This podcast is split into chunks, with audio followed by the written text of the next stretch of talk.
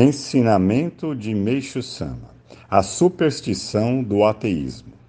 Dentre os assuntos que são destaque nos jornais atuais, temos o problema do suborno de funcionários públicos, que, em, em uma sucessão, vem à tona, dando a impressão que não tem mais fim.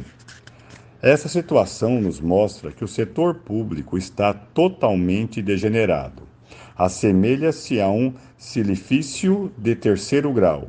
Onde quer que se aperte, sai-lhe secreção purulenta. Nunca se viu tanta corrupção. Assim sendo, parece que as autoridades competentes têm se empenhado arduamente na solução do referido problema.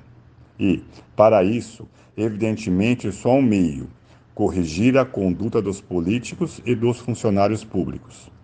Mesmo que não haja outra coisa a ser feita e que tais medidas se revelam provisórias, sabemos que, enquanto não se atingir o âmago, obviamente a reincidência de situações semelhantes será inevitável. Em relação a isso, ultimamente o que mais tem sido alardeados são os casos de funcionários que, ocultamente, fazem uso indevido do dinheiro da empresa Conta-se que tais indivíduos convidam agentes do governo para reuniões em restaurantes ou em casas noturnas. Oferecem-lhes magníficas recepções e, deixando-os de rabo preso, conseguem concluir negócios altamente vantajosos para si próprios. Acredito que tais gastos são realmente consideráveis e que o povo que vai pagá-los com aumento de preços e de impostos, o que mostra que a população sim, é quem leva a pior. O problema em questão exige solução radical e urgente. Contudo, infelizmente, nada poderá ser feito, pois tanto a autoridade competente como os estudiosos desconhecem a causa fundamental do fato. Assim sendo, desejo ensinar um meio infalível para solucioná-lo.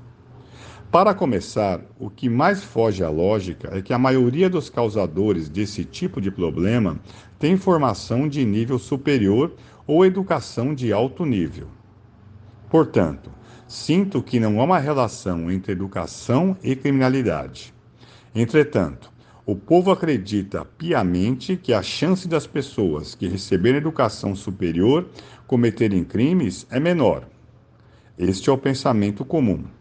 Realmente, como os intelectuais não usam a violência, é muito natural que as pessoas pensem desta forma. A realidade, porém, é que eles apenas não empregam violência. Em compensação, recorrem às sutilezas da inteligência. Consequentemente, o problema agrava-se, pois, uma vez que sua posição social elevada, exercem grande influência sobre as pessoas em geral. E qual é o motivo que os leva à prática de crimes revoltantes? Apesar de serem intelectuais? Como existe uma causa séria, vou expô-la a seguir. Por Meixo Sama, Alicerce do Paraíso, volume 5.